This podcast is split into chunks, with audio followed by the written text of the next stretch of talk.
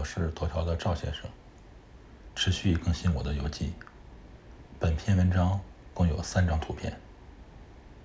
第一次飞欧洲，持德国申根签证，落地法兰克福，直接在机场换乘火车去卡尔斯罗厄，返程也是在法兰克福起飞，在法兰克福住了两晚。当年刚毕业。信用卡额度不高，担心境外把卡刷爆，也为了省一些手续费，就在境内换了两千欧元的现钞。为了携带方便，换的是四张五百欧元的现钞。见下图。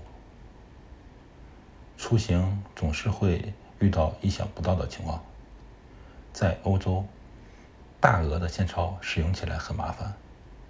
为了把这张五百欧元换成零钱，我一直到了巴黎才找了一个酒店换成零钱。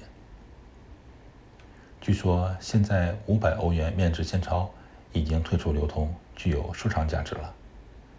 原因是打击以现金交易为主的犯罪活动，主要就是洗钱和假币。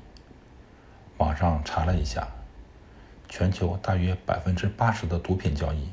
百分之七十小型武器武器交易，百分之五十的人口和器官交易都使用的是现金。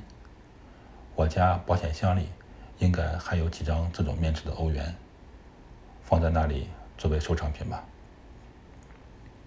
提到了欧元，就必须提到法兰克福的欧元塔。欧元塔是一个很高大的建筑，这里也是欧元的一个经济中心。就在法兰克福的市中心。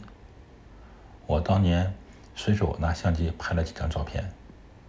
在写本文的时候，发现赵先生拍的照片在构图和拍摄角度两方面，和网上大量流传的欧元塔的照片几乎一样。